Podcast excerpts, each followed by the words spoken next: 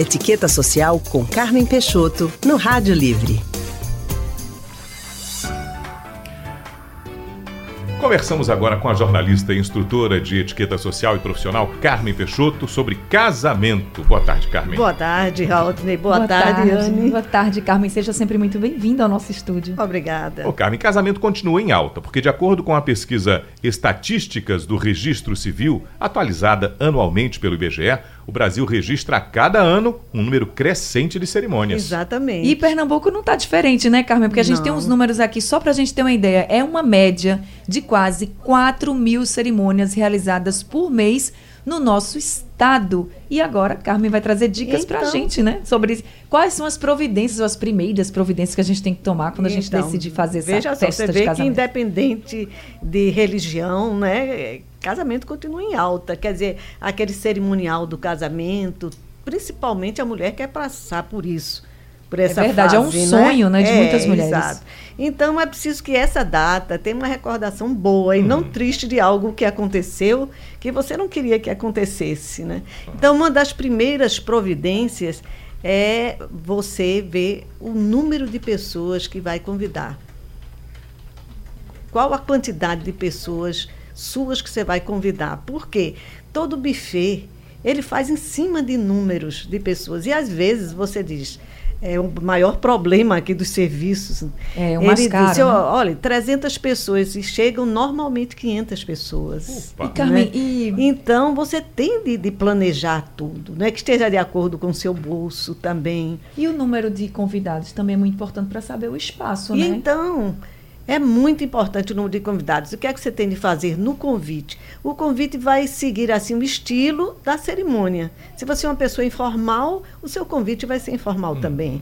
Mas uma coisa deve ser em todo convite. Você vai botar uma linha só quando convida, uma caneta especial, não é? Numa linha só, você bota fulano de tal e esposa, ou então fulano e fulana de tal.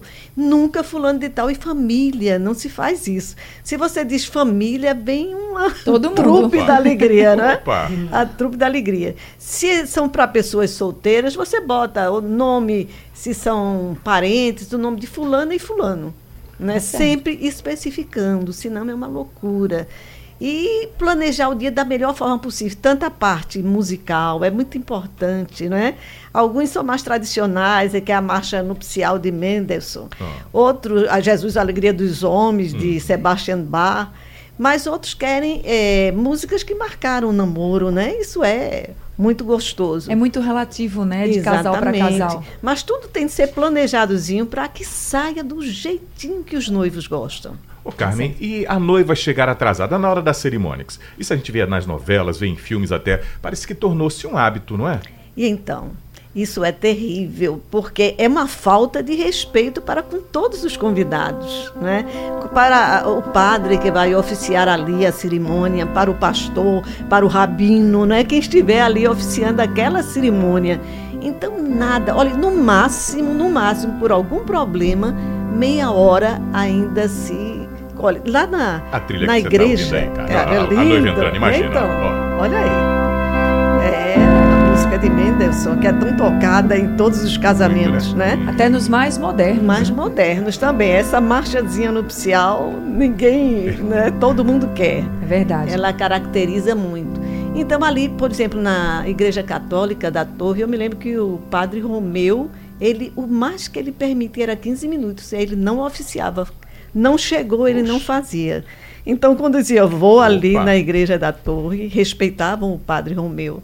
Agora, quando eu fui casar, o padre disse: Você vai atrasar? Eu disse: Não, não quero. Ele não atrasa mesmo, não, porque eu já tenho outros compromissos. Tem isso também, né? Porque tem. os padres às vezes marcam mais de uma cerimônia, ou tem um compromisso mesmo da igreja.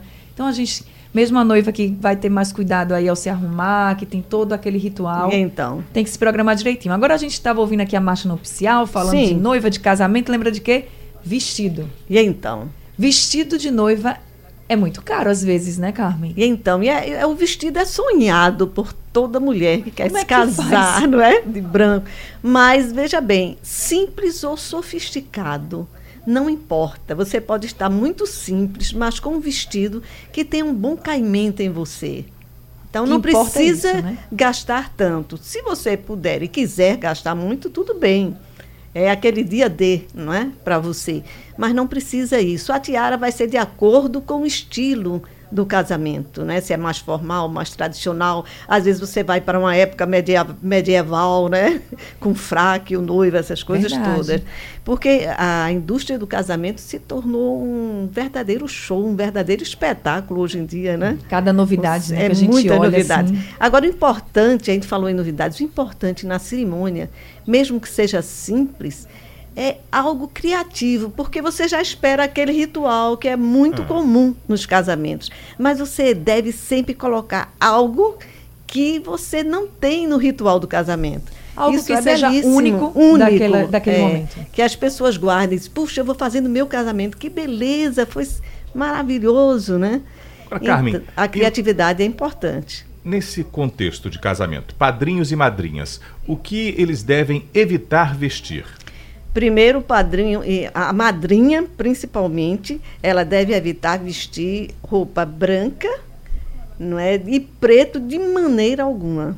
A branca para não confundir com a noiva, ou muito claro, né, um off-white. Então ela deve evitar. São tons vibrantes, principalmente a mãe do noivo deve combinar a mãe do noivo com a mãe da noiva para não usarem a mesma não cor. usarem a mesma cor, né?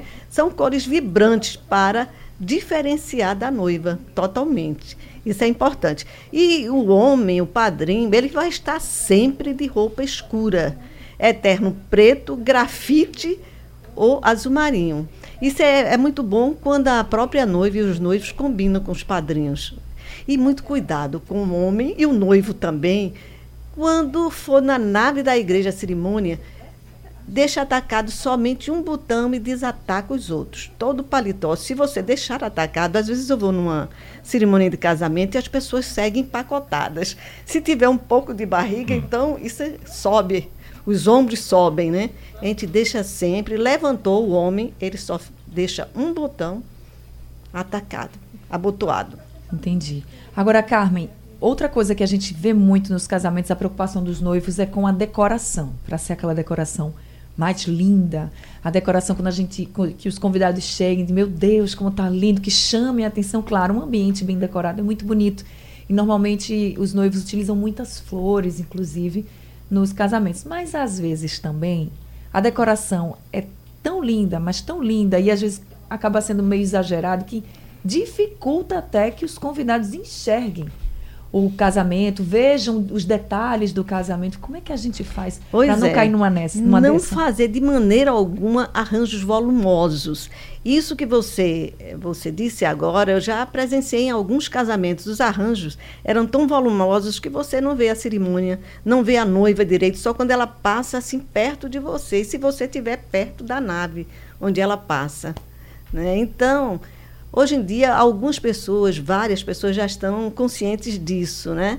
Fazem arranjos belíssimos, um verdadeiro espetáculo para os olhos, mas não arranjos volumosos. Assim é também no buffet. Quando Isso você chega no buffet e tem um arranjo volumoso, eu já fiquei com um torcicolo, porque as pessoas conversavam comigo e eu tinha de olhar assim de lado para uma pessoa, depois de outro para outra pessoa. Porque o arranjo era muito Você, alto. Era, era muito volumoso. Ah. Ele pode ser alto, porque se o buffet, o espaço for grande, ele pode ser alto, mas não volumoso para que as pessoas né? possam conversar livremente. Né? É bom pensar nisso, porque então, realmente você olha, está tudo muito lindo, mas às vezes não é funcional, então não adianta muito, exatamente, né? As pessoas têm dificuldade. Pois é, tem de sair com a melhor recordação, né? Verdade, Carmen. Ô, Carmen, que bom poder ter lhe ouvido hoje aqui no nosso Rádio Livre. Ok. Foi Falando sobre um tema tão né? maravilhoso que é casamento, é, viu? Então. Tenho certeza que muitos noivinhos e noivinhas escutaram e disseram agora é melhor a gente prestar atenção nessas é, dicas. Se planejar direitinho, Verdade, né? Carmen.